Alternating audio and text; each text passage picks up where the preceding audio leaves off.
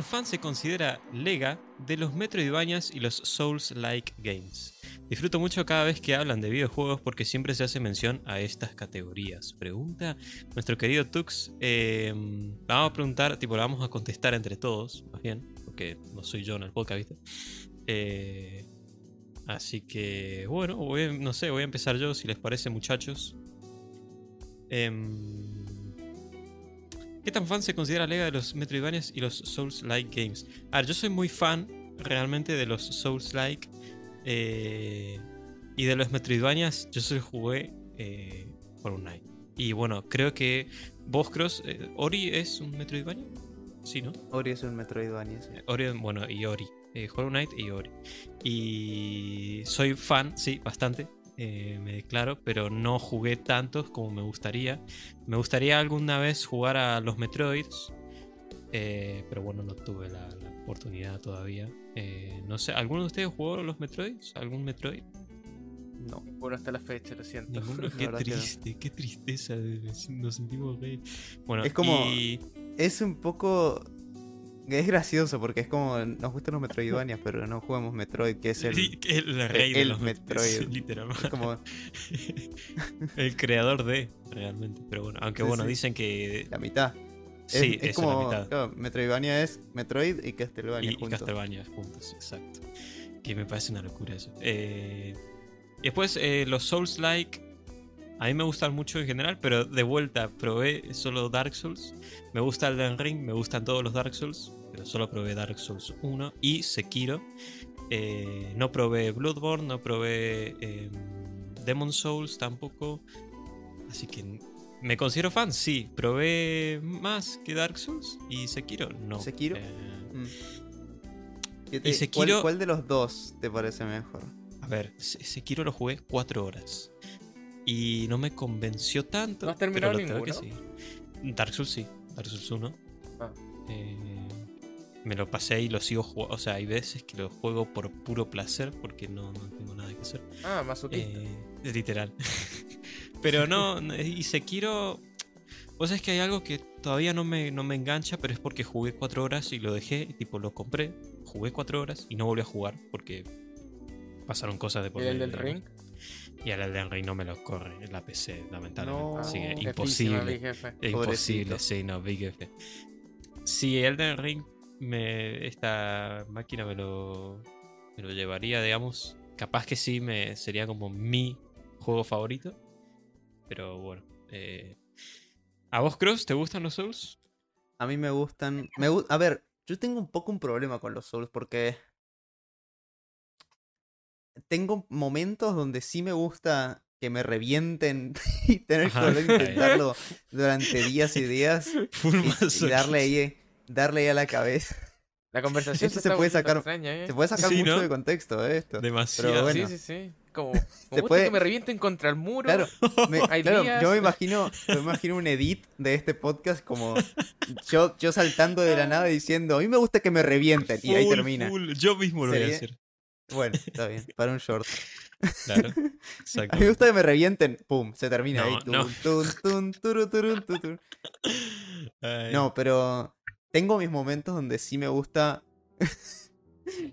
e, ese tipo de cosas. Como que. Como intentar, intentar y tratar de agarrarle la mano a un boss. Uy, sí, a mí también me pasa eso, eh. o a un área, pero. Hay otros momentos donde me estresa demasiado y vuelvo a, Minecraft. Minecraft. no, pero, pero también, incluyendo ahora también los Metroidvania. No sé si tanto los Metroidvania, capaz más los roguelikes, pero sí, no, que también tienen como un punto donde se juntan también a veces. Coincido. Pero mm, los Metroidvania como que me gustan más que los Souls. Aunque los Souls tienen mucho de Metroidvania, siempre. Pero los Metroidvania son como más accesibles en ese sentido. Como que podés hacer. Sí, es cierto que tenés que ir como por la misma línea siempre. Pero siempre podés explorar. Siempre tenés la posibilidad de explorar. Y. incluso tratar de buscar formas de buguear el Metroidvania. Por ejemplo, en el Hollow mm. Legacy. No sé, Wachi, si jugaste el Hollow Knight alguna vez. No, yo de, aquí la conversación solamente. Eh, he consumido visualmente el contenido de muchos ah, juegos que he mencionado. Porque no, se me dan mucho y como tú decías, a mí se me... Yo me estreso, o sea, piensa que hay juegos que no son tan complicados y yo, yo me han destruido como persona. Me han destruido, o sea, y hay registro de esa destrucción, así que...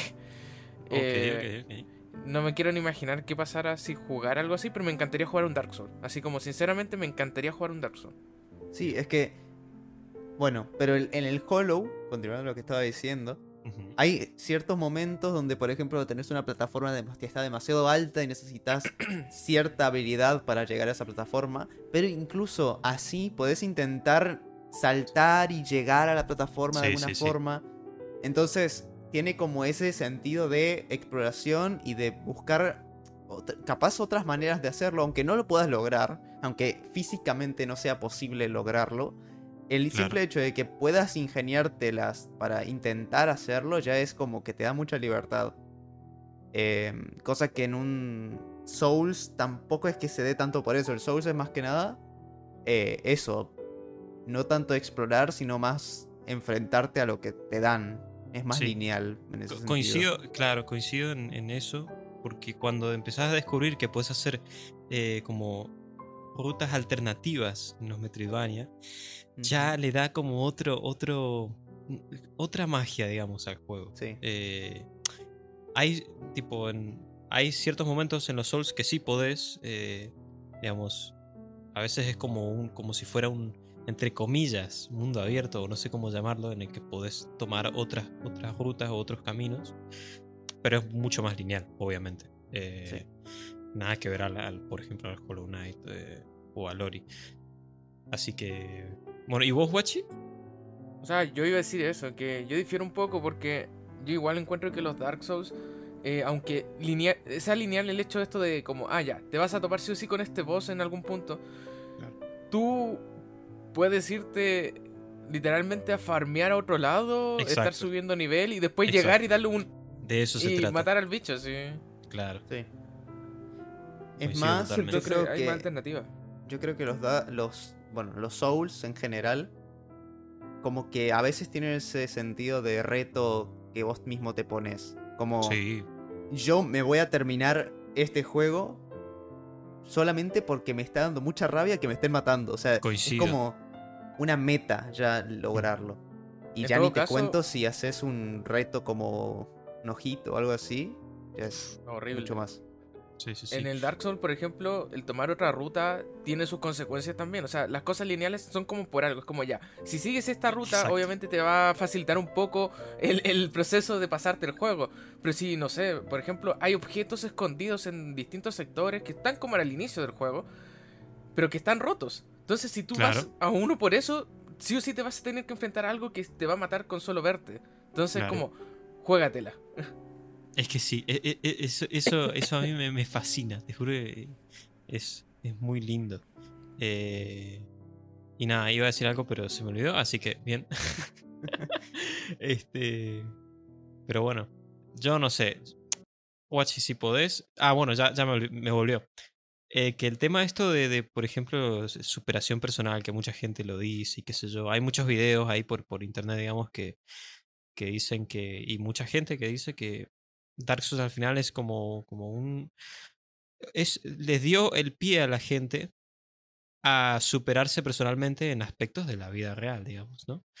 Eh, y no solo, lo bueno es que, tipo, el, el, hecho este de, a mí me encantan, me, me considero muy fan también de, estamos hablando de esto, de eh, los juegos en el que es eh, morir y repetir, morir y repetir hasta que te lo pasas. Y eso pasa mucho en Celeste, eh, no sé si, Wachi, vos jugaste Celeste. No lo he jugado, pero sí. Lo conoces.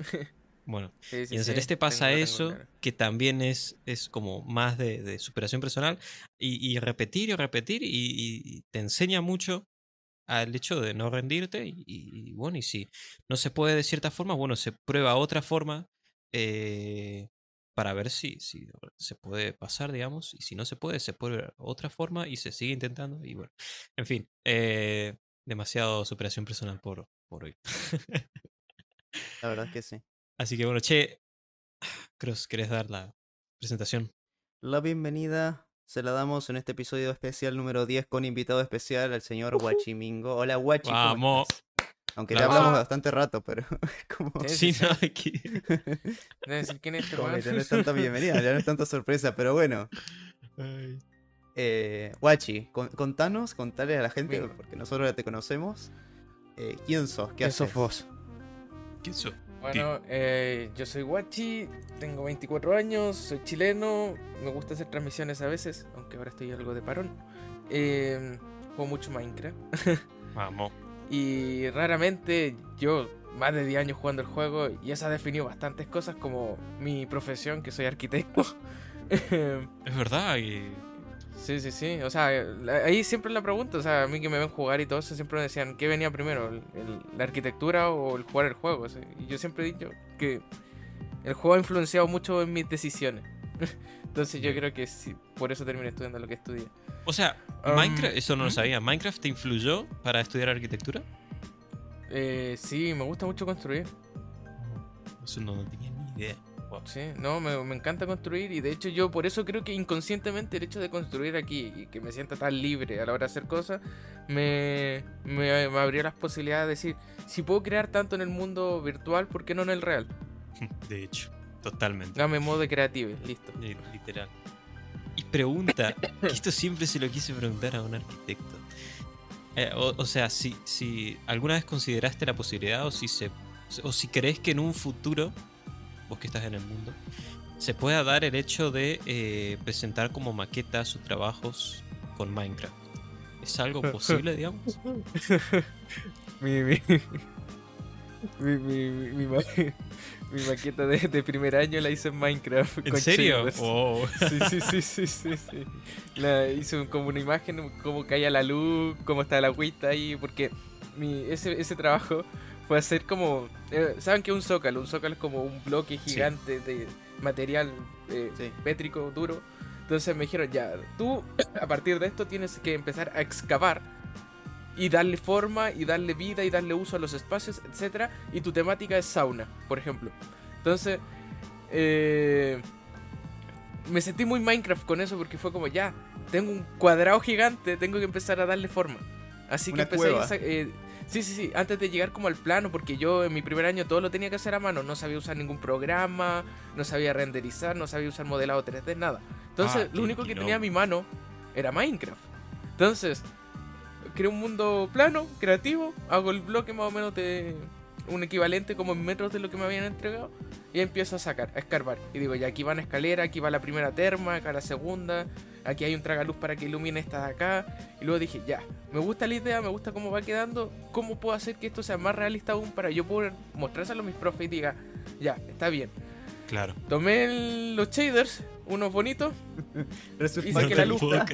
Sí, sí, sí, de lo realista. Tomé que cayera la luz perfecta así en la zona y empecé a sacar capturas de pantalla y después las imprimí y dije, ya, profe, esta es mi idea, por decirlo así. Me decían, ¿sabes qué? Esto queda bien, esto no tanto, podría cambiarlo porque imagínate que por aquí tenga que pasar una persona, se puede caer al agua igual, etcétera. Entonces, como que me ayudó un montón y no era el único. Puede ser que no soy el único que trabajó en Minecraft eh, sus cosas. Ah, Había más personas.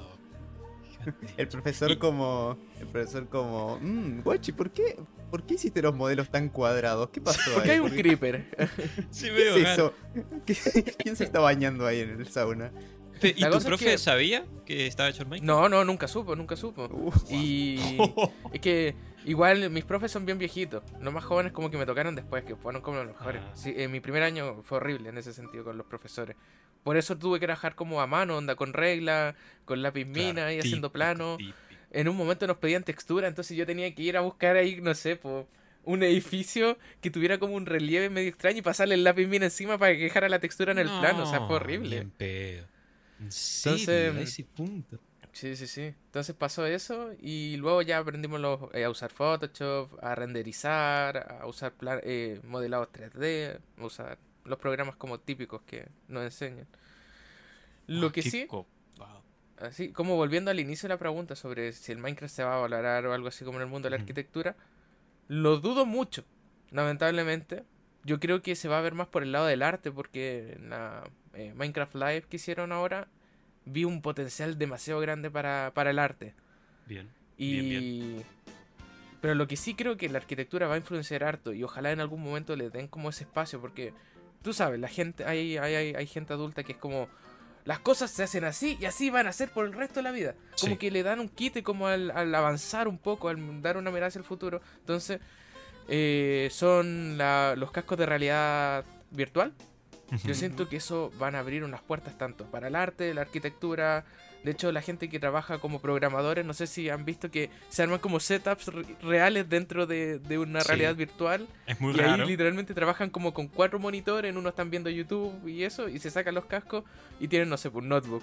Bien sencillito ahí. ah, ya entiendo el uso. Uh, es buenísimo. Sí, encima, encima la cosa es que una PC, o sea, eso de tener pantallas en realidad virtual es algo muy raro porque no consume lo mismo que consumiría una pantalla real. Claro.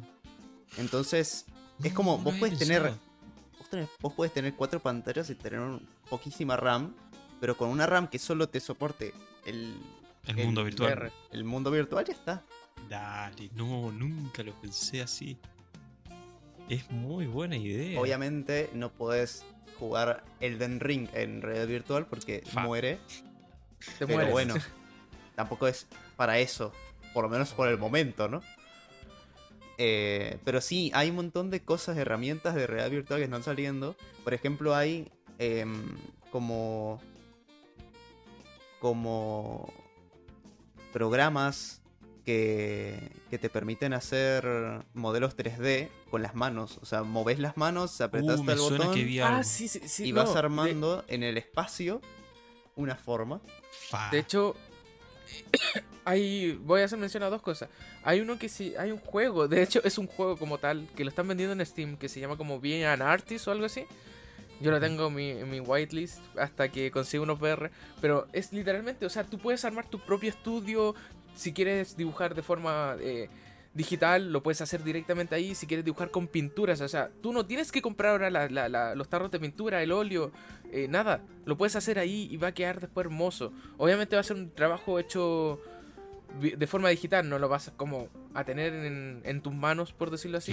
Pero sí, sí vas a poder hacer arte de una forma más natural, por decirlo así, y fácil. Y de hecho es maravilloso. Yo lo encuentro eh, muy bueno eso. Y luego está lo otro, que eh, las empresas de arquitectura más desarrolladas tienen esto de la realidad virtual y lo que hacen es construir el proyecto que quiere la persona. Onda, el cliente le dice, yo quiero, no sé, pues, una casita aquí, que sea como una cabañita, que tenga una chimenea, que tenga ventanales grandes, etc. Lo, crean, tratan de poner como más o menos un terreno similar a donde se va a situar, y luego llevan al cliente para que se ponga los cascos y haga un recorrido él, en así como dentro de eso, para ver cómo quedaría el producto y a ver si le gusta o si lo quieren cambiar con algo más, pero ya no sale tan caro, no es como, ah, voy a tener que cambiar el el plano, vamos, vamos a tener que borrar esto de acá, esto de aquí. Ya no son temas tan graves. Ahora es como, ¿sabes qué? Tengo este modelo en blanco, lo paso a un programa, le ponemos texturas, le ponemos todo lo que se quiera y ¡pam! Cliente, ¿le gusta? Sí, revíselo, camine por dentro de la casa. Entonces ahora no tienen que como imaginárselo tanto, sino que lo pueden vivir. Que es que eso era lo que le comentaba a Cross eh, hace, cuando estábamos hablando en el capítulo de, la, de las inteligencias artificiales. El hecho de eh, cómo la tecnología y en general las guías y esto también que estás comentando ahora, cómo va a hacer que la gente que trabaje con clientes, artistas, eh, arquitectos, gente que brinde servicios en general de programación, de lo que sea, a clientes, a otras personas, cómo a el que lo brinda le va a facilitar la vida y ya no van a haber tipo las típicas discusiones Ah, viste que hay tipo los, los memes eh, de, por ejemplo, diseñadores gráficos que dicen, no sé, eh, la, cantidad de veces que rehaces un, diseño solo porque al cliente no le gusta y el cliente te dice algo y no le gusta y, tenés que volver a reenviar y no le gusta tampoco. En cambio, ahora con, estas herramientas, es como que la calidad de vida de, todos en general eh, va, va a verse aumentada como, no sé, muchísimo muchísimo porcentaje. Va a ser todo mucho más cómodo. Porque. Literal. Esto que es que dice Wachi. Se puede. O sea, es que. Si vos. Sin esta herramienta. Sos un arquitecto. Y haces una casa. Tenés que hacer la casa. O sea, si para que el cliente llegue a ver la casa realmente como es. tenés que hacerla físicamente. Hasta que no esté físicamente hecha, el cliente no va, no va a saber si le gusta o no exactamente como desearía. Pero... O sea, ahí es donde entra el Minecraft, por decirlo así, lo que hice yo. También. Que eh, yo, para dar esa idea, por decirlo así, hago renderizados. El problema del renderizado es que no puedes abarcar todo, sino que es como una visual como del edificio por delante, otro por dentro, justamente en un ángulo más o menos para que se vea lo más que se pueda, pero no no no es como ir caminando por dentro de todo. Claro, el tema de los espacios, ¿no? Sí, sí, sí, es como llegar y sacar una foto. Si estás vendiendo como, no sé, un departamento, le sacas una fotito.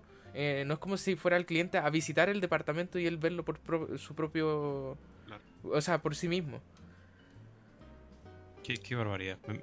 te juro no, no... Nunca. está avanzando es, sí, es una barbaridad. No sé, Impresionante, ¿eh? Es increíble. A mí hay algo eh, que me preocupa, eso sí. Pero ya es como la, el típico decir, ya, el loquito del centro, sí, el que cree que los robots van a dominar el mundo. Yo creo que tarde o temprano la tecnología va a avanzar tanto que van a, los empleos van a empezar a desaparecer, por decirlo así. O sea, ya hay impresoras 3D que hacen edificios. sí, hay, hay mucha. Yo te juro, mira, somos dos tres loquitos en realidad, porque creo, que también está. Eh, nosotros tenemos mucho miedo. En general, de hecho, Cross tenía como algo guardado que yo ayer le compartí y me dijo que lo iba a hablar hoy. Eh, que es, eh, o sea, el tema de. Primero de los empleos. Yo también tengo mucho miedo y yo también últimamente me ando replanteando muchas cosas de mi vida y me da miedo porque no quiero. Eh, y el tema también de, de, algo que, bueno, te lo introduzco yo al tema, creo, porque quiero que lo hables y lo comentes. Eh, porque ahora últimamente salió una inteligencia artificial, bueno, salen muchas últimamente, y es una inteligencia que ya está hace rato, que es el tema de imitar voces. Pero salió una que, o sea, vos ahora podés grabarte y al segundo, pero literalmente al segundo que vos grabás una nota de voz, te la transforma a otra voz totalmente distinta y, te dice exactamente lo que vos dijiste y te lo dice con coherencia y digamos exactamente lo que vos decís, solo que con otra voz. En tiempo real, onda, tú hablas y... Prácticamente. Casi, casi que sí. Están cada vez ajustando más eso porque empezó con el... Con el... Con la voz esta, con... Ay, no sé qué... No, no sé cómo, cómo se llamaba el programa. Pero era una página esta que... No. Eh, You, exacto. Ah, sí. Empezó con esa. Eh, todo este, bueno, no empezó, pero esa es la que más popular se hizo porque está abierta al público ahora mismo. Claro. Vos puedes subir una voz, tarda un montón, eso sí es cierto, tarda un montón, pero bueno. No, es algo que se está... Sí, a veces se buguea mucho, pero es un inicio a lo que ahora Microsoft está haciendo, porque Microsoft, Microsoft sacó Valley, que, no es Wally, que estamos cerca de Wally cada vez. Estamos Yo no, entiendo eso, ¿por qué Dali, Valley hay otro que también es. Eh, bueno, ya el, año que viene sale, sale Wally ya. va a estar ahí. va, a salir, va a salir Wally, va a estar ahí dando vueltas y va a ser Wally, literalmente. Va a estar ahí. En, fin. Em, pero bueno, esta inteligencia artificial toma 3 segundos de tu voz. Con solo 3 segundos ya puede simplemente, o sea, vos ponerle, no sé, vos le decís, hola, ¿cómo estás? Soy Cross. Y, y, ya está. Y la voz te la toma toma tu forma de hablar, tu forma de decir las cosas, que también es cierto, con tres segundos tampoco es que te va a sacar demasiado, eh, Pero no te saca demasiado, lo único que hace es tomar tu voz, tu, tu, tu tono de voz y tu forma de... No, no tu forma de hablar, porque mm, obviamente todos los humanos hablamos de diferentes maneras, en diferentes momentos, con diferentes emociones, obviamente.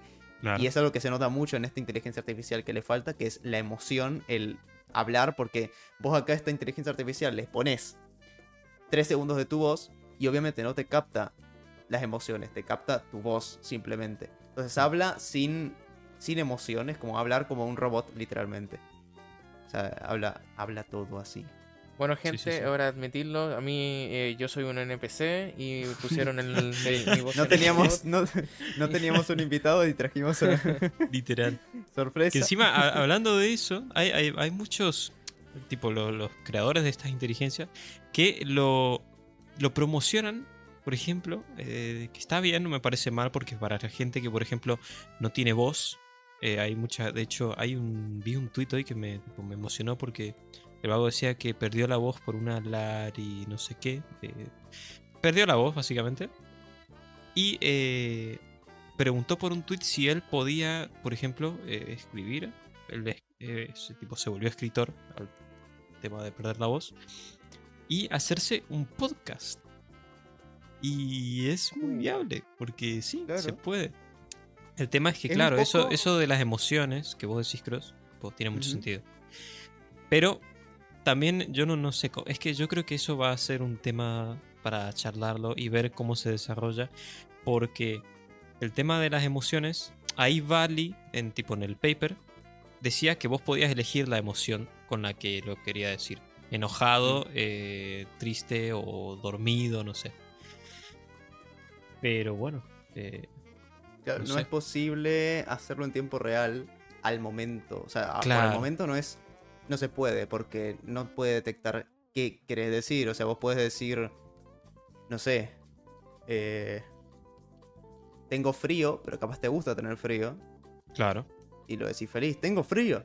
Aunque es que no creo que nadie. No sé. Pero. Puede ser. o sea, con este calor me gustaría sentir frío, la verdad. La verdad es que sí, ¿no? sí, ¿no? pero. Pero yo creí que se refería. dijeron que se llamaba Bali, ¿cierto? Bali. Sí, con B largo. o sea, B Yo creí que se referían a esta como eh, cosa que también hace lo mismo, onda, te entrega voces y que siento que lentamente se están volviendo cada vez mejores, onda. Eh, por ejemplo, el Fake You tiene a Rick, anda Rick Sánchez de Rick and Morty. Pueden imitar su voz y todo lo que sea. Pero ahora lo que hay, no sé si esto será válido realmente, pero me están saliendo en TikTok muchos como pequeños clips de cosas de, de, donde promocionan este programa, donde hablan al micrófono y del micrófono lo transforman en la voz de la otra cosa. Entonces por eso preguntaba antes si era como en tiempo real o algo por el estilo, porque creí que se referían a, eso. No, todavía no. Yo supongo que va a pasar. Pasa que necesitas mucha capacidad de cómputo y no, no vale la pena hacerlo en tiempo real. Yo creo, va, no sé. Lo que eh, igual, está el voice mode.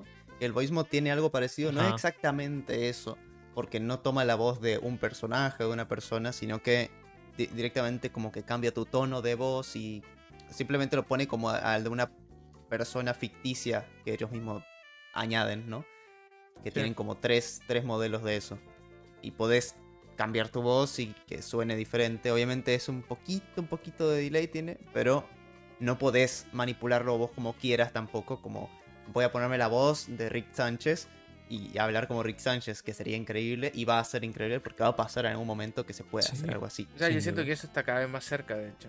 Sí, sí, sí. De hecho, me da risa porque... Oh, creo que eh, va a ser más fácil todavía el tomarlo en tiempo real que, que hacerlo con solo 3 segundos de tu voz.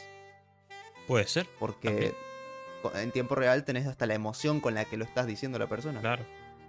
Que eso también tenés que, tenés que ver porque supongo que tiene que haber, ¿no? Como ciertas reglas a seguir, eh, como todo, para vos definir si algo está feliz. tipo, si una, voz está como feliz, está triste, está dormida, está. O capaz vos definirlo en, anteriormente, o sea, antes de hacer este, esta grabación o lo que sea anteriormente vos definir como, no sé, que la aplicación te diga, bueno, ahora habla 5 segundos feliz. Habla 5 segundos enojado. ¿Cómo hablarías enojado? ¿Cómo hablarías triste? Entonces así más o menos te la modula como puede y detecta cuando estás feliz, cuando estás triste. Puede ser bastante gracioso si lo detecta mal, porque estarías como estarías como súper enojado y ahí como ¡Ah! y, en realidad la voz está como ¡Ah! como súper feliz. También, también sería raro. Em, pero sí. Es, o sea, yo encuentro que, que miedo igual que una que la IA esté logrando eso, o sea, al punto de empezar a imitar emociones. ¿Cuánto faltará cuando empiecen a sentirlas? Ah.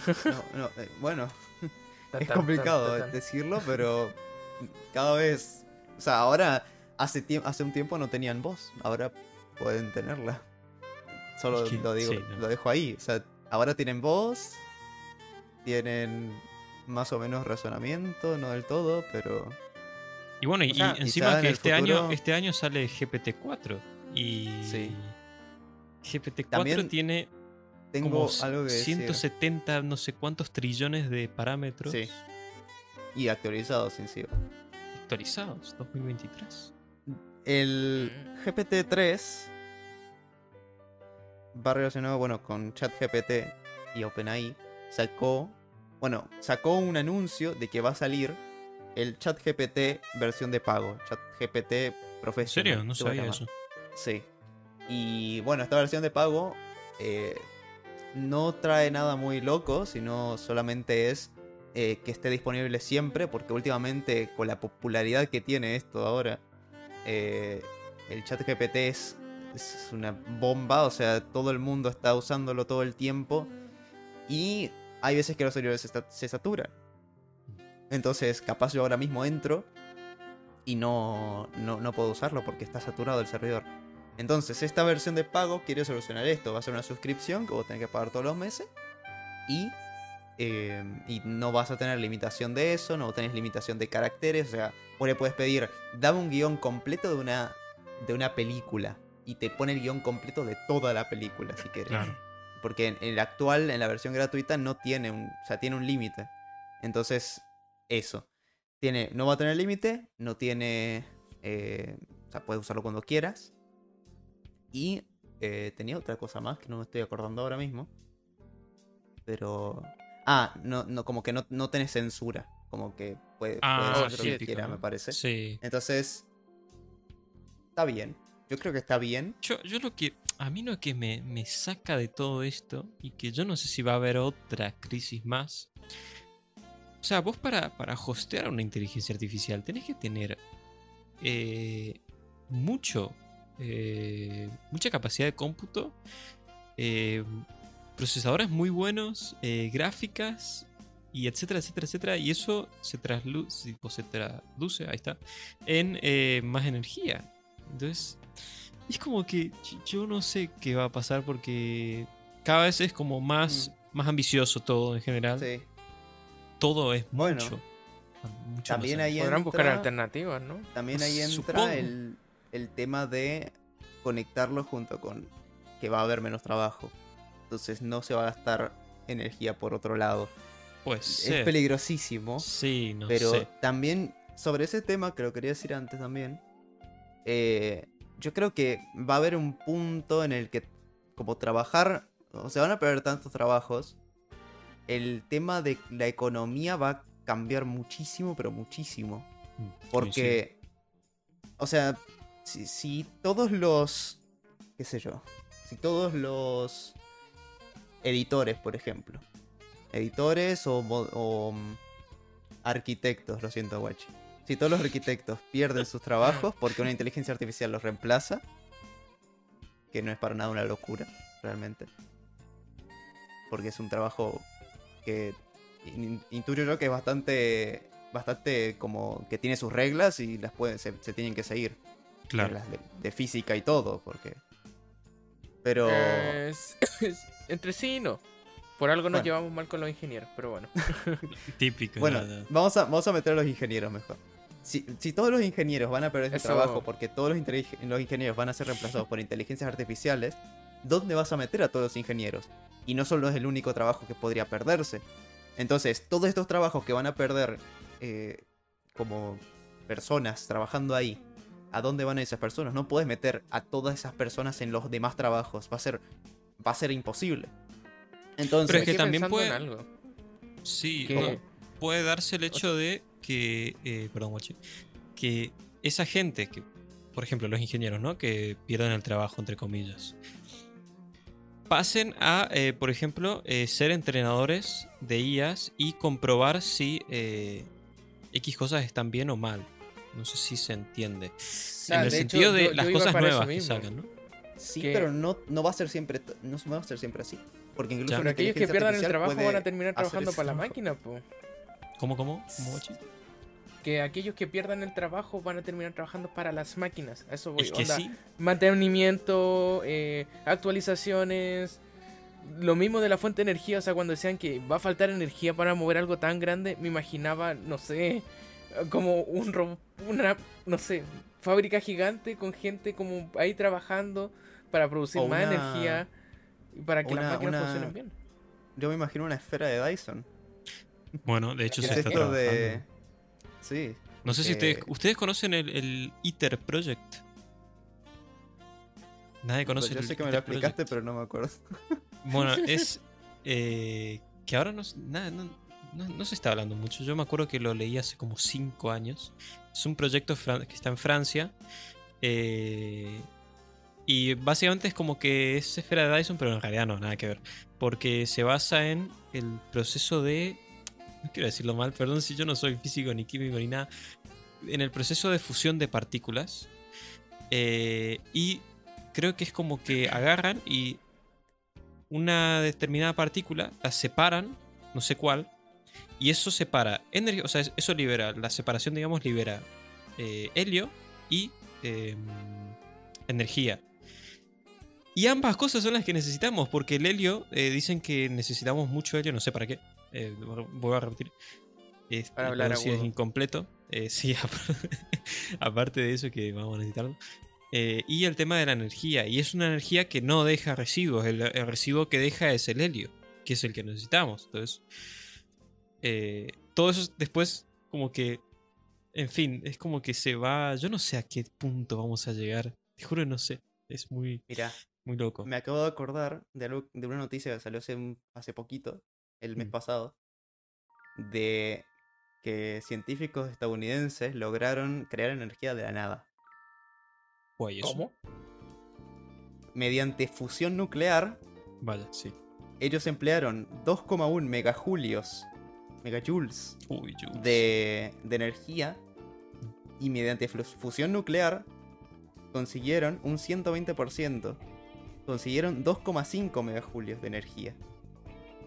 O sea, sacaron 0,4 megajoules de energía de la nada, de la misma nada. Y ellos constantemente se, sabe desde hace mucho tiempo que, están intentaban agarrar fusión nuclear e ir ajustando cada vez más y más y más y más la proporción para llegar a este punto porque ya se sabía, estaba la teoría de que si vos hacías fusión nuclear con cierto grado de, de, precisión en, los en, lo que empleas, la verdad no sé mucho, pero en, en, con hidrógeno, o sea, usan. Acá dice que, usan, eh, fusionan un pequeño perdigón de hidrógeno. Ajá, eso. Entonces, van ajustando cada vez más el tamaño y la, proporción del hidrógeno. Y se, sabe que, y bueno, se ve, evidentemente, se llega a un punto en el que la energía deja de, de, de, restarse y empieza a sumarse. Es increíble. Es un fallo de la Matrix que, que, que, es, una, es una locura. Porque esto, sí, 0,4 megajoules de energía es nada, no sirve ni para, ni para aprender un poquito. Pero vos, si empezás a hacer esto y, vas aumentando y aumentando y probando, ya con simplemente haber comprobado que se puede, se puede literalmente sacar energía de la absoluta nada. Claro, claro, claro. Entonces, si esto, o sea, si esto es tan así como parece que es, no va a ser necesario tampoco. Obviamente la infraestructura de generar energía de, esta forma va a ser muy, muy grande. Es que lo es. El, ITER, por ejemplo, es, es como. Es literalmente una cámara, como si fuera una esfera de Dyson, pero nada que ver. Y es, una locura claro. la, infraestructura. Podrá ser grande, pero si al final va a ser energía infinita, pero literalmente infinita, porque va a ser de la nada. Claro. Ya está, o sea, hacelo y se termina el problema para siempre. Prácticamente para siempre. Claro, claro, claro. Entonces, bueno, no sé. Pero también, también hay que pensar en la cantidad de energía que necesitará todo el mundo si queremos dársela a todo el mundo. También es cierto que bueno, pero se, complementa. algo mucho más grande. Pero bueno, se, va complementando o se hace.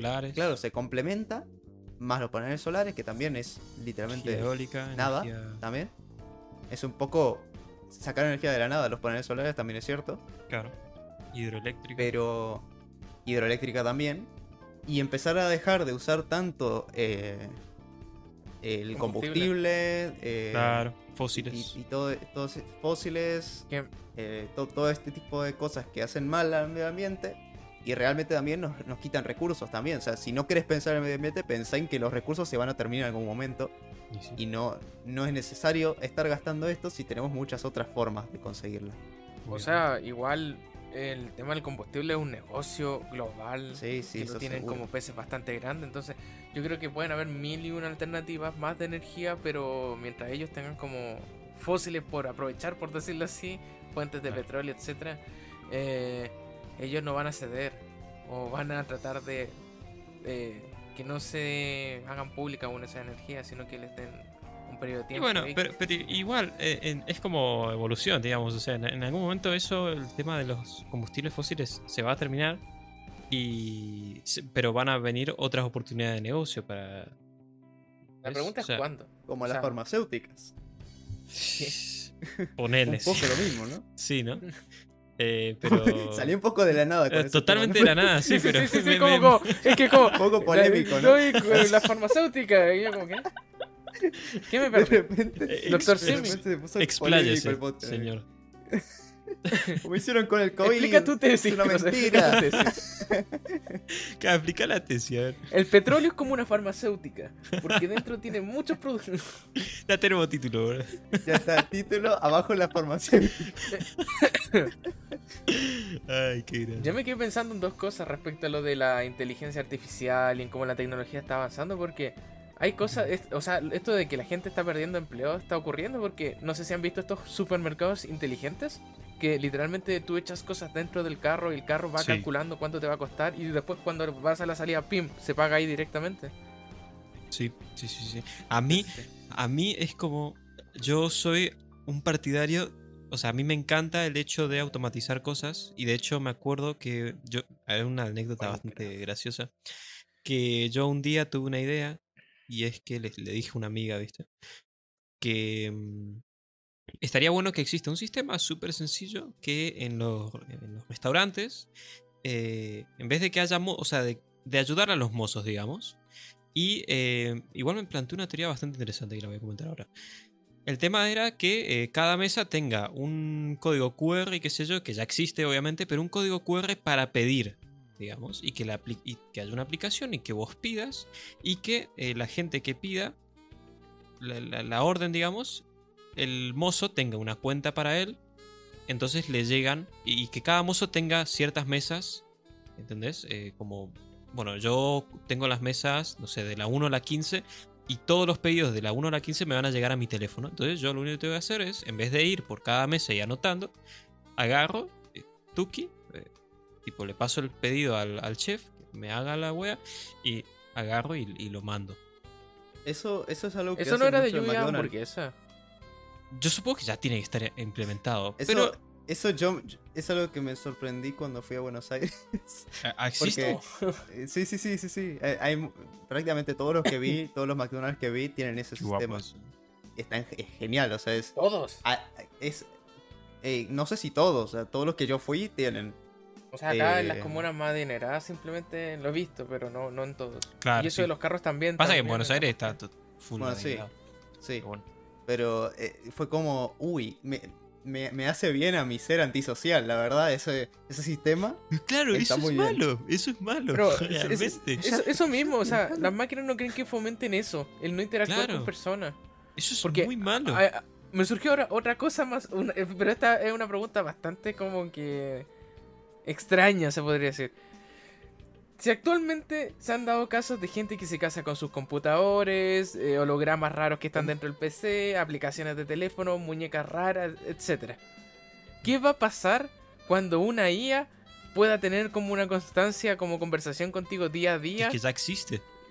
o sea, van a haber gente casándose con IAs o teniendo noviazgos con IAs. Seguro, seguro. ya lo garantizo. Eh, es tener mucha razón, porque si existe ahora que las IAs no tienen emociones, imagínate cuando las tengan. Es que pueden simular tener emociones, no las van a tener, pero pueden simular y es lo mismo. Claro. Técnicamente. Claro, claro, Entonces. Eh, bueno, y, volviendo al tema, eh, la chica esta me planteó el hecho de que, que yo como que estaba muy en desacuerdo, pero ahora que lo pienso es como que el mozo, digamos, está hecho para que también esté como en ese ritmo de trabajo, ¿no? De, eh, porque así, tipo, eh, es como que se, entrenan para eso, digamos. Eh, en, el sentido de que si un mozo deja de hacer cosas, tipo, al final del día se va a terminar aburriendo, se va a terminar durmiendo. y no va a ser un trabajo placentero. El tema es que un mozo, por ejemplo, ahora, ¿no? Vos ves, pero pasa que a mí me. Es como una doble vara, porque es como que vos lo ves a los mozos muy eh, atareados, pero a la vez, si le sacas las tareas, eh, yo no sé si va a ser bueno tampoco, ¿entendés? Porque al final, como que se pueden llegar a aburrir o, no sé, no sé, no sé qué va a suceder, digamos, con, eso de, O bueno, o que directamente los reemplacen, que a mí eso me va a doler. O sea, si ya existe la tasa de desempleo, imagínate cuando el empleo se le entrega una máquina. Y va a ocurrir lo de las películas, donde la gente va a estar como en contra de las máquinas porque le quitaron el trabajo. Y bueno, y, igualmente, yo creo que se, en algún momento, se, si por ejemplo, vamos al hipotético caso de que reemplacen ¿no? a los mozos. Eh, yo creo que eh, una de las magias. espera, puedo decir que aquí en McDonald's, en el aeropuerto de aquí, de mi ciudad, eh, el mozo. Porque en McDonald's a ti te llaman para que vayas a buscar como tu comida, no es como que te la vayan a dejar a la mesa. Ahora implementaron que hay un gato robot mesero que te deja las cosas y te dice ña. es que es muy raro. Eso es muy japonés. Sí, ¿no? Sí, sí, no, pero. Eh, además, los japoneses lo hicieron, pero. Claro, están en el aeropuerto. y, y yo creo que, como que. Una de las. Por ahí, por ahí, no para los para los que no les gusta socializar, digamos, pero para la gente en general. Vos vas a un restaurante y te saludas con el mozo y le decís qué onda. Tipo, hay mucha gente que habla con. Yo tengo mis viejos que también hablan eh, y, he ido a gente y vos interactúas con el mozo y es como que se crea una, una conexión, ¿entendés? Y eso va a desaparecer. Entonces es como. No me gusta, digamos. ¿Entendés? O sea, no, no creo que le guste a nadie tampoco. Sí, no, no es bueno. Eh, no sé, es un tema muy debatible, la verdad. Es cómodo, pero no es bueno. Sí. Eh, bueno, igual, cambiando de tema un poco, porque estamos hablando de ella hace como 300 años. Yo quería comentar algo que nos olvidamos de comentar en el episodio anterior, que yo no sé si Watch lo vio, pero me sentí muy mal porque no lo comentamos y lo voy a comentar ahora. Que es el tema de que nos hicieron un, dibujito. Así es. Hermoso, precioso. Eh, que es una locura el dibujo. Eh, bueno, Cross, eh, momento editor, jodete. A ver, para, para. Habría que ponerlo. hacemos un, un, clic o algo así para. Eh... Ah, Uy. Hace, o sea, hace clap clap o algo así, no sé. En el minuto, a ver, en el minuto 48. Ahí. Y, y, ahí mandale, anotarlo por, pero, pero hace, hace algo para que pueda aparecer el dibujo, porque si no, no va a aparecer. Ah, bueno, eh, voy a hacer un chasquido. Ojalá caiga un rayo, así. Y ahí está. Ah, mirá bien, Bien.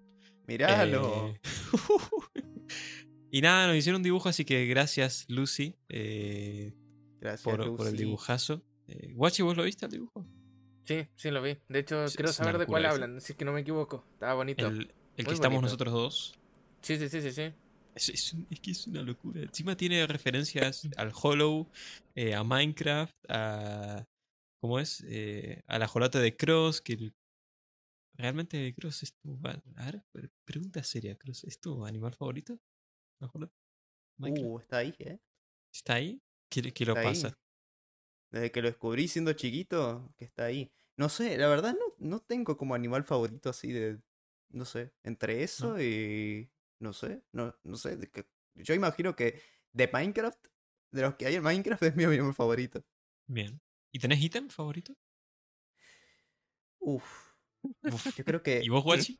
También. El Ender Crystal. Yo. Mm, ¿Como ítem o modelo 3D? Como, como, como ítem. Y modelo también, obviamente. sí. Eh, como modelo es una brutalidad. Yo no sé, no estoy pensándolo. Yo creo que no tengo ningún animal así favorito en Minecraft. No. ¿Y ítem? Me van a decir, ¿y el burro? ¿Y el burro? No, el, burro, está bien y todo. ¿El burro? Ah, te, sentís como identificado hasta ahí. Yo creo que el Phantom, yo creo que el Phantom. En diseño. El Phantom. Es God el Phantom en diseño. Lo odio, pero es muy God. Bueno, es que es un mob inútil y todo, pero su diseño a mí me gusta. Sí, de hecho, me encantaría tener un peluche de un Phantom y tenerlo amarrado al techo, así como. ¡ah! Además, el concepto que tiene el Phantom de aparecer cuando no dormís es, muy, bueno. Es, muy buena idea. La verdad que sí. Em, claro, a ver, yo, yo, yo dije la corte porque estamos hablando de animales. Pero si tengo que hablar ¿Y el Phantom no es un animal? ¿Ah? No, es un mm, Es un bicho. Lo está discriminando una mantarraya, que, una mantarraya de, aire. Mantarraya de aire no, no es animal. Eh, no sé, yo creo que si tengo que elegir, es que el Warden es muy bueno, pero me gustaría incluso que hubiera otro mob diferente al Warden, pero que sea parecido. Sí, el Warden es muy bueno. no, no, sé, yo he visto en mods gusanos de Warden, gusanos como así, de, de Skulk, hmm. que se veían muy bien. Como insectos de ese, de, ese, sentido, porque tiene sentido que sean insectos, que haya insectos bajo tierra en tal de hecho, superficie. Cuando quizás se abra el, portal hayan esos bichos. Uy, ojalá. El Skull no. Si es que ¿no? no, pero es, es, como, un, como un insecto, ¿viste? Tipo, la, cómo se mueve. Sí, es un musgo. Pero también como que tiene vida, digamos. Bueno, a ver, sí, tiene, obviamente. Pero... Sí, el Warden, el Warden mismo es como si fuera un escarabajo gigante o algo así. También, sí. Un poco de es buenísimo. ese palo. Muy bueno. Eh, bueno, y a mí me, hizo con la manzana dorada, que es mi ítem favorito. Bueno, perfecto. Muy, muy lindo. Pero sea Muy bien. Yo tengo. Yo creo que una de las últimas noticias, la última noticia que vamos a hablar hoy. Eh, bueno, se nos viene abajo Steam en Argentina. ¿A vos, Wedge, esto no te afecta demasiado porque sos chileno? Eso. Igual le podemos preguntar. Sí. ¿Cómo, cómo, cómo ves vos, Guachi, el, el, mercado de Steam en Chile. ¿Cómo está eso? ¿Cómo, sí, ¿cómo, ajá. ¿Cómo lo veo? ¿Cómo, están los precios? Eh, yo encuentro que está viola. No está ni bien ni mal. Onda, siento que son los precios justos, pero cuando dan oferta ahí es como, ah, ya, pasa para acá. Pero dentro de todo está bien. Onda, no, nunca me he quejado diciendo, oh, qué caro está esto, qué horrible está esto. Hay juegos que yo de por sí creo que son demasiado caros y que nunca pagaría como por ellos. Pero eso ya es un tema mío, es como algo personal, no es como por Steam. Claro. Pero no, ningún problema hasta el momento. De hecho, antes todo estaba en dólares y era como mucho más fácil, te sentí que, que está todo como normal. Ahora que está en pesos chilenos, como que igual sentí en un momento que cambió un poco la cosa, pero ¿Aumentó? Nunca ha sido algo muy grave.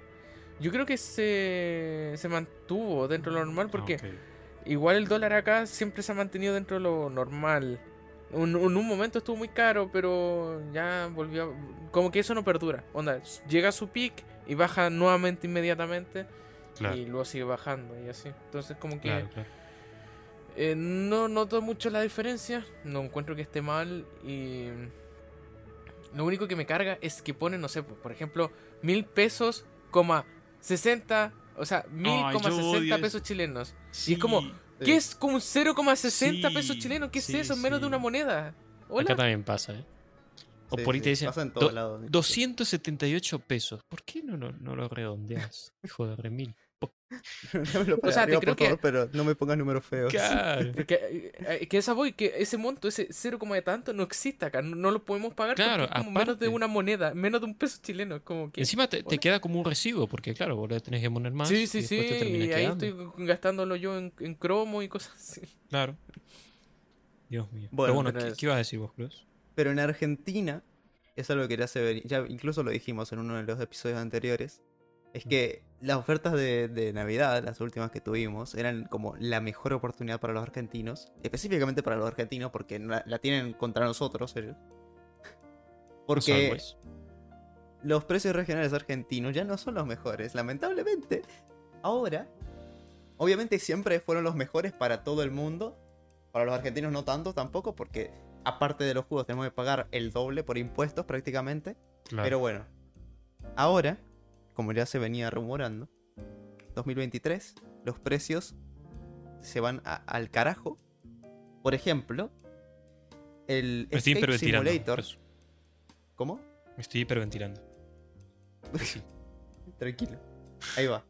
El Escape Simulator, que con Lega lo compramos a 180 pesos más impuestos, obviamente siempre hay que añadirle el doble. ¿sí? 180 pesos estaba hace un mes atrás. Ahora, bueno, hace un mes, el 5 de enero, ojo, eh, 5 de enero de este año, 180 pesos. 13 de enero, 1050 pesos. No, me está jodiendo. ¿Más impuestos? Más impuestos. No. ¿Qué? O sea, 2000, 2000 pesos. Más o menos. Es, joda. Yo no, no Pobre para, para, para, para, crisis, un momento. Un momento. lo mataste. No. Para voy a entrar a Steam. y el juego, el juego salió en octubre de 2021, o sea, y estaba a 160 pesos, 180, bajaba en ofertas a 140. Es, que es, es demasiado. Después, un juego que también eh, hemos, hemos alabado demasiado en este podcast, el Tunic. que ya está un poquito carito, pero eso lo vale la pena. Está un poquito carito. 330 pesos estaba. Ahora está 2100. No. 2100 pesos. Pero yo no entiendo cuál es la diferencia. O sea, yo no, yo no entiendo por qué tanta diferencia entre 180 pesos a 1050 pesos y de 330, que no es tanta la diferencia de 180 a 330, porque son 1000 pesos de diferencia entre el Tunic y el otro. Claro. Entonces, son... O sea, es que no sé, es demasiado. Me parece demasiado. Demasiada diferencia. Es algo que no se, no se entiende cuál es el valor real de las cosas. Es que bueno, sí, e, e, en eso ya estamos hace rato. Sí. Que nadie sabe el valor. Que por ahí, no, sé, es como que todo está tan devaluado que ya no, no, se sabe qué vale más que otra. Y Steam sabe menos. Lo sabe menos porque yo estoy seguro de que no tienen en cuenta que nosotros pagamos el doble de lo que nos dan. Y claro. No, y si nada, les chupan huevos. Si total esa plata no, les va que les viene bien, pues dice a casa platito. La cosa es que los precios regionales estos que nos dan, supuestamente, están hechos para que podamos comprar los juegos. Para que podamos comprarlos. No para que los paguemos más caros de lo que deberíamos pagarlos. Porque no sé, es que tampoco es culpa de Steam, o sea, no es culpa de Steam. No, más vale, obvio. Es culpa de, de hecho, del país. Ya, ya venían eh. perdiendo muchísima plata. Sí, sí, sí. Sí. O sea, ya venían perdiendo mucha plata con nosotros. Y, bueno, y en algún momento. O sea, de hecho, la gente se, se hacía cuentas. No, no, no sé si decirlo. Claro, bueno, sí. se hacía cuentas sí, sí, sí. Y ahora. A ver. Incluso con esto. incluso con esto. Somos el.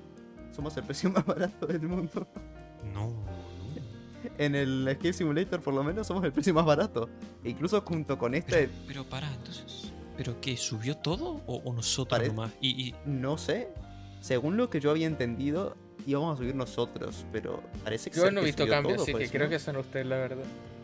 A ver, no, sí, debemos ser nosotros. Capaz lo que hicieron es nivelar los precios que estaban mucho más baratos, los subieron. Por ejemplo, el, la lira de Turquía también estaba junto con nosotros y ahora también está bastante bajo, pero parece que subió, porque si no habría estado más bajo que nosotros. Claro, claro. Pero es una cosa que no se entiende.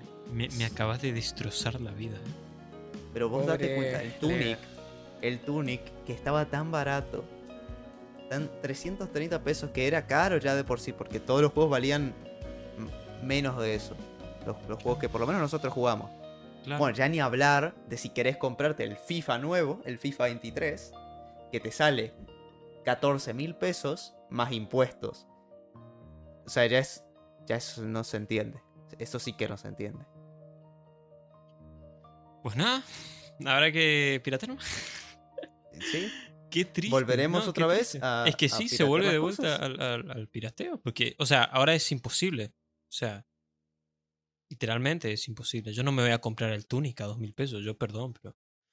Eh... A no ser que las ofertas las hagan increíblemente buenas, que también podría ser una buena estrategia para ellos, ¿no? Que, que justo en las ofertas como que hagan que la gente tenga que aprovechar más las ofertas, capaz ese sea el objetivo. Claro, puede ser, puede ser. No sé. Sí, eh, da miedo porque, o sea, ya no, no podemos ni siquiera divertirnos. Qué como, bueno. Qué triste. Y bueno, pues nada. Ahora que sería tomar solo, muchacho. Sí. Habrá que. Bajar nomás. ¿Sabes qué? Tocar pasto. date cuenta, vos podés, vos podés salir a comer y te sale lo mismo que un juego que te dura. Ay, y lo peor es que en el anterior. Qué triste, va a ser como. ¿Me compro un juego o como por un mes? lo peor es que Cross en el anterior episodio dijo lo mismo, tipo, dijo lo contrario. Claro. en el anterior episodio yo dije, wow, o sea, me compré 10 juegos y, y, y, es lo mismo que ir al cine. Ahora, creo que la verdad prefiero ir al cine porque, pues, ahora un juego me sale lo de ir al cine, la verdad. No te lo puedo creer, boludo. Qué absurdo. Es como, me juego al FIFA todo este, todo este, todo este verano o, o como todo este verano. ¿Qué hago? ¿Qué, el Gambis te va a salir caro, Cross. Ay, no. El Gambis te va a salir caro. Decí que compré. O sea, esos 10 juegos son mi bendición es verdad, ahora literalmente. Ahora, para, para, voy a ver. Red Dead Redemption. Que me lo compré el mes pasado. Eso sí me A ver. No, se mantiene. Claro, porque todos estos precios ya estaban mantenidos desde antes. Se estaban manteniendo. O sea, creo hace rato que no está comiendo. Podemos decir que tiene. Sí, básicamente. Claro, hay precios que, se, que ya estaban en un precio definido porque habían salido ya cuando Steam ya estaba recomendando estos nuevos precios. Nada más que ahora todos los precios mm. subieron porque ya dijo, bueno, suban todos, ya está. Claro. Pero ya fue. pero igual, aproveché esa oferta y no creo que la siguiente oferta sea lo mismo que la que hubo. Eh, ya es la última, literal. O sea, sí, es que las ofertas estas. Sí. Qué barbaridad. Pero bueno. Igual. Eh, ¿Qué te iba a decir? Eh, eh, antes de terminar, que ya, bueno, ya estamos en horario. bueno, no, sé si se acuerdan, en el último Boscross que me fui de viaje. Eh, así sí, contanos. Y, quería contar algo que me pasó muy gracioso. Que, bueno, el viaje estuvo 10 de 10, la verdad. fuimos como a un. Nos tuvimos que meter, tipo, íbamos por la ruta y nos tuvimos que meter por un camino muy sospechoso, pero muy sospechoso, de ripio. Y después teníamos que meternos por otro camino, más sospechoso todavía. Bien. eh, encima tuvimos que dar más atrás, bueno, un kilómetro. Quería contar algo que fue muy gracioso. Que es que estábamos, eh, tipo, habíamos comido un asado a la noche, qué sé yo. Y nos fuimos a sentar a mirar las estrellas y a hablar de Chile. Que era todo un campo abierto. Y bueno, y fuimos. Y estuvimos como hasta las 3 y media de la mañana, tomando mate.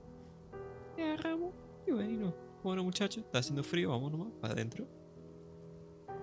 Y, y Bomberito. Yo, iba primero, literal. Estábamos por entrar y escuchamos un silbido. Ay, no. fuerte que la cola. Literalmente. literalmente un silbido que se escuchó como. Y, todos, tipo, eran como cuatro, lo escucharon cinco, porque había una chica, la novia de uno de los vagos, que estaba mirando una película adentro. Y, dijo, ¿ustedes también lo escucharon? Y, y, nos metimos, pero rajando. Y encima, después buscamos, dicen que es, se llama el silbón. Ay. No sé si lo quieren. No, no, recomiendo que lo busquen porque yo le conté a Lucy y lo buscó y se cagó toda. Eh, entonces, supuestamente es que cuando vos escuchas el silbido lejos, es que está es cerca. Está cerca, ¿no? Sí, claro. sí, sí, sí. No, alto miedo. Si hay, si hay, algo que sobra, pero en, en, gran cantidad en el norte argentino, es, es eh, ese tipo de cosas. Sí, coincido. Yo no sé si Guachi conoce, pero acá hay mucho de eso. Hay muchísimo. la, luz mala. Lo, que... La luz mala, el pomberito, eh, mm. tenés el silbón, el, el lobizón acá el lobizón. Eh, no sé, hay mucho. Yo, yo creo que el tema esto de, todas estas como leyendas, no, leyendas no son, son mitos más que nada. Serían leyendas, sí, sí, leyendas. No, mitos, mitos. no sé qué tan leyenda sea, sí, lévalo. Sí, claro, por eso. La cosa es que eh, yo no creo que sean como. ya, el silbón es exclusivo así como de Argentina. No, sino que siento que. Están en, todo, en estas cosas así. No sé si es algo cultural ya, no sé si es como de no, antepasado, porque tú, lo, tú escuchaste eso, por decirlo así. Entonces, ahí es cuando te entra la incertidumbre. Si es, eh, ahí es cuando yo me cuestiono si es que son uno o más, por decirlo así, o si esta cosa de verdad tiene, no sé, pues la capacidad de estar en donde se le plazca. En fin, que se topan muchas cosas. O sea, yo cuando ibas diciendo eso y que dije que entre más eh, lejos lo escuchas, más cerca está, eso también lo, lo, vi en un mito que es de Colombia, que es lo mismo, ah, la misma idea. Y así como que tú, ya que tocaste el tema, Y diciendo que es como esto global o globalizado. Yo em, hace un, uno, un año, todo, se podría decir, tuve un sueño de esto, de estas parálisis de sueño. O yo es lo que me trato de hacer creer a mí. Porque espero que haya sido eso. Y yo tenía recién eh, adoptado a mi gatito. Yo por primera vez dormía con las puertas abiertas porque nunca me ha gustado dormir con las puertas abiertas porque me da miedo de que algo entre o si entran a robar o algo. Como que no voy a escuchar. Siempre van a, tener la posibilidad de entrar. Entonces yo siempre dejaba la puertita abierta para que el gato empujara nomás y entrara. La cosa es que yo desperté una noche. Era bien de madrugada. Me había quedado dormido con la luz prendida porque la luz estaba encendida de mi mueblito. Y veo que la puerta se empieza a abrir y de entre la oscuridad que había ahí, porque yo duermo solo, en mi casa es de dos pisos, yo vivo arriba solo, no tengo a nadie más, solamente yo. Hay pura oscuridad. Entonces, Qué miedo. Ah, veo una silueta de, de, una persona alta y con sombrero. Mm. Y yo la miro y me, siento en la cama, onda, me, me, me paro de golpe para hacer así como que está pasando, porque yo me, asusté. Obvio. Entonces me quedo viéndolo. Y la silueta lo único que hace es como se, se ergue un poco, me mira, agacha un poco la cabeza y me hace la señal como de silencio, así como shh, y me quedé dormido. Ay, ay, ay. Y me quedé dormido totalmente. Entonces, lo, lo raro de esta historia es que yo, cuando sueño, veo bien porque yo tengo problema a la vista, uso lentes. Pero cuando ah. ocurrió esto, yo, yo estaba viendo borroso. Y cuando desperté también la luz estaba prendida. Onda, todo estaba tal como lo vi. La puerta estaba abierta de lado a lado. Entonces, yo me hago creer que fue una parálisis de sueño, fue un sueño, sueño, sueño. Pero, cuando le conté esto a una amiga de, de estas chicas como que creen en las, en la, un poco como en la brujería, por decirlo así. Sí. Me dice que eso es o sea, que esa silueta no es algo como raro, sino que más personas la ha pasado. Ella me contó también su experiencia y todo eso. Suele pasar. Y a mí lo, raro que ocurrió es que fue ya. Esto fue como entre chilenos, por decirlo así. Y yo estaba en un chat de, un streamer de Twitch, estaba viendo el stream, cuando están contando como historias de terror. Y va una persona de México y comenta exactamente la misma situación, solamente que ella bajó la escalera al primer piso y había una silueta de un hombre con sombrero sentado en un sillón como de espaldas de ella, mientras como que mira hacia la ventana, una cosa así. Para, Entonces, esta, ¿eh? esta, esta, esta silueta era totalmente negra. Sí. Eh, acabo de encontrar en internet literalmente eso. No, es que esa es la cosa, es que eso iba al punto. Si tú buscas ahora en Google, sí. sombra con sombrero, silueta con sombrero, el hombre de sombrero, aparecen dibujos. alto y con sombrero. Y me salió. Sí, sí, aparecen dibujos de la cosa que yo vi.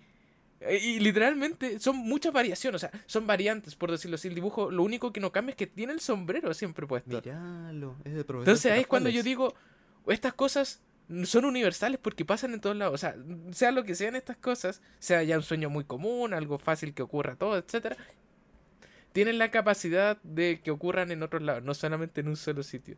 Entonces, eso es lo que a mí... tendrá algún tipo de explicación, ya no científica, sino psicológica. Algo es que tiene que tener, o sea, tiene que tener. Pero. Esquizofrenia colectiva. O sea, a ver, o, sea, dos cosas. O es real o es algo psicológico de la gente. A ver, técnicamente todos estamos conectados con todos. O sea, realmente. si volvés a como a, tus ancestros. ¿Entendés? o sea, en algún punto todos salimos de todo. El mismo. O sea, por eso la fobia y los miedos se comparten en el sentido, porque es como, ah, yo le tengo miedo a la araña, yo también, yo le tengo miedo a la serpiente, yo a la altura, yo a la oscuridad. Entonces, es algo, va a sonar raro, pero esas cosas son como algo genético. Claro. Porque vienen desde muy, muy atrás. Sí, sí, sí. No sabemos de cuán atrás, pero vienen de muy, muy atrás. Entonces, esto que pasó, esta experiencia que tuve, eh, que siempre la cuento, me la, la, tengo como anécdota. porque es un misterio. O sea, yo sigo, yo me digo que es un sueño, pero igual dentro de mi cabeza digo, ¿y si no lo fue? Entonces, ahí está, po. o sea, está registrado ese tipo, esa cosa, esa, ese ente, situación, sombra, sueño, etcétera. Qué barbaridad. Qué lindo, qué lindo terminar. El vaquero de las sombras. Con, con, con, con cosas de terror. Evo es cierto, podría. o sea, podría estar relacionado como con los jinetes del apocalipsis o de alguna forma así. Puede. No sé. Why not? No sé. Podría. El jinete de la sombra, algo así. Qué Pero bueno. Qué miedo. Yo creo que después de esta hermosa historia, si nos están escuchando por la noche, espero que tengan dulces sueños. Qué lindo. Con la luz apagada. Recuerden esta historia que nos dijo Wachi. Si ven al hombre, pregúntenle su nombre. Aunque Claro, sea, Sí, sí, le dicen, ¿eres real? Es real y te hace. Preguntar si, si fue a la casa de, de Wachi. Que le pregunten eso. Claro. Preguntar, ¿Cómo es la casa de Wachi? ¿Está buena? Ah, para, para. Una cosa. Wachi, porque si Uy. no me van a pegar. Eh, el otro día estaba hablando con Lucy y me preguntó si tu nombre viene de 31 minutos. ¿Para con quién? Con Lucy, con la chica que hizo el dibujo. Ah. Eh, mi nombre, bueno, en parte sí. Mi, mi ¿Sí? origen parte de ahí, pero no es eso. Si quieren, ahí les mando un eh, una foto de, de lo que originó mi nombre.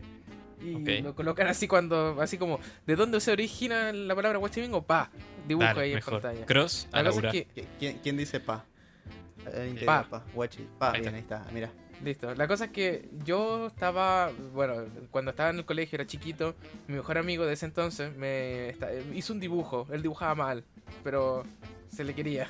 Y él me, me- me dio el dibujo. Y yo me puse a pintarlo en clase de historia.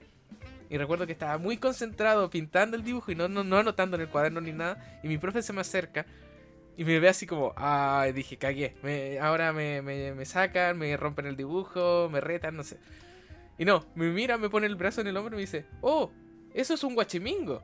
No, Y yo como que lo digo, eh, no, pero le porque el dibujo se llamaba Cuchuflí al inicio, la criatura esta. Y yo tacho el nombre de... Cuchufli. ¿Te Tacho. ¿Te imaginas que hubiera quedado ese? Cada y ahora estaríamos con Cuchufli. Sí, la cosa es que tacho el nombre de Cuchuflí y le pongo Guachimingo, tal como lo tengo escrito yo hoy día. Y justamente después de la clase de historia, nos tocaba tecnología. Terminamos rápido el trabajo y yo tenía el launcher este del Phoenix Launcher, así más viejo que la cresta del Minecraft. Y yo, el día anterior a eso, entré a un servidor que tuvo su auge, por decirlo en su minuto, acá en Chile, que se llama Chilecraft. No era muy creativo el nombre, pero ahí está. Y eh, ahí yo entré con mi apellido. ¿Dale? Entré con mi apellido y me fue mal, la gente se me robaba las cosas, me mataba, me odiaban, etc.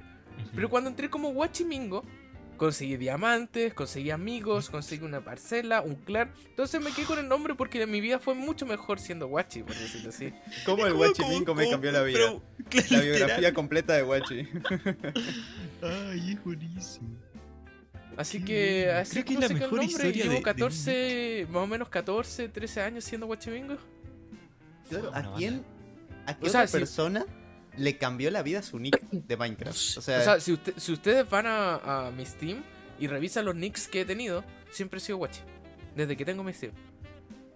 Nunca lo Qué cambié. buena historia. No, a mí me mató lo de que tipo le haya puesto el profesor una mano en el hombro y le haya como una revelación, ¿viste? Guachimingo. No, sí, aquí son las tres. Estas Y son las tres como. Esto es un triángulo, porque por un lado está mi amigo que hizo el dibujo, el profe que dio el nombre, y luego está otra persona más que me mostró el Minecraft, porque yo no jugaba en computador. Yo no sabía que se podía jugar en computador, yo jugaba en consola. Entonces, me Ah. mostró el Minecraft, y literalmente, en ese momento fue como la Trinidad. Ahí su- es como la chica superpoderosa, es como un Claro, dibujo, nace todo. guachimingo y un cuadrito de Minecraft. Era la fórmula perfecta para crear el sujeto perfecto. Qué pero tremendo. es ¿y ahí que, está? no sé, me imagino el- a Wachi resonando en su cabeza durante toda su vida el momento donde el profesor Es que le sí. decía un Wachimingo, Wachimingo, Muy Wachimingo. No, Bueno, y de hecho, si lo ven así, si lo ven en retrospectiva y todo eso, ser guachimingo. O sea, porque es lo que soy, soy tanto. muy buen nombre. eh, eh, me ha luego permitido experimentar un montón de cosas, conocer un montón de gente y estar a donde estoy hoy. Entonces, como que igual bonito, ¿no? A mí me, me gusta mucho el nombre. me- a mí el nombre, yo me acuerdo de cuando te, te conocí, que creo que fue por Cross. Eh, yo ya sabía que ibas a ser piola. Desde con, con solo ver el nombre. Ahí está. Ah, ahí y al está, final- está, esa es la clave. Literalmente es la clave, bro. O sea. En Tu fin, nombre te abrió todas, te abrió todas tus puertas, Wachi. Qué, qué tremendo. Bueno, eh, Mi profe también tiene, entre comillas, el de historia. historia. Tiene un, nom- una- un nick, se podría decir. Pero él es músico, no es como de juego. Y así le decíamos también. Así que todos tenemos nombre. Él se llamaba, se autodenominaba el rey de las hormigas. ¿Por qué? No tengo ni idea, profesor de historia, son como los de filosofía, medio. ah, bueno, tiene sentido. Pero eso, esa es mi, historia de origen del nombre. Qué bueno. Muy buena historia, muy buena historia. ¿Sabes qué? Lega, vamos a implementar esto de. Mira, vamos a hacer esto. A la persona, a cada invitado le, preguntamos ¿cuál es, cuál es su nombre. Bueno, primero quién es, porque si no, viste, un poco. Sí, eh, claro. Eh, ¿De dónde viene su nombre? Porque, bueno, si se llama Luis porque se llama Luis, tampoco le vamos a preguntar eso, ¿viste? Pero bueno. me llamo Luis, Y. Eh, y, si tiene alguna historia paranormal que contar. Sí, me, uh, me En el momento, en el momento en que dos nos cuente la misma historia, morimos. Se termina el podcast. No mentira. Dale. Pero. pero sería increíble. Bueno, me gusta. Yo creo que ya es momento, pues de este extra. Dos tremendas historias. Eh, que por cierto, hoy es mi cumpleaños, mándenme. Eso es verdad, Eso, feliz cumpleaños. Eh, o sea, no hoy que estamos grabando, sino hoy, hoy. Hoy donde están escuchando el podcast. Eh, bueno, hoy, hoy sábado 14, pues. Si no, si lo escuchan el 15, no tiene sentido. Pero bueno, eso. El 15? No lo escuchan el 15. Pero bueno, eh, vamos a ver cómo, cómo la paso. Bien. Bueno, muchachos, espero que lo pasen muy bien. Y nada, gracias, a todos. Gracias, Welchi, por venir acá. Por ser el primer invitado. Tener el honor de ser el primer invitado en Enrailados. Y, por favor, gente, y nos vamos con una más, más de fondo. ¿eh? Sí, es la tercera que vemos. Bueno, nos vemos muchachos. Un placer. Nos vemos en la siguiente. Adiós. Chao, chao. Bye bye.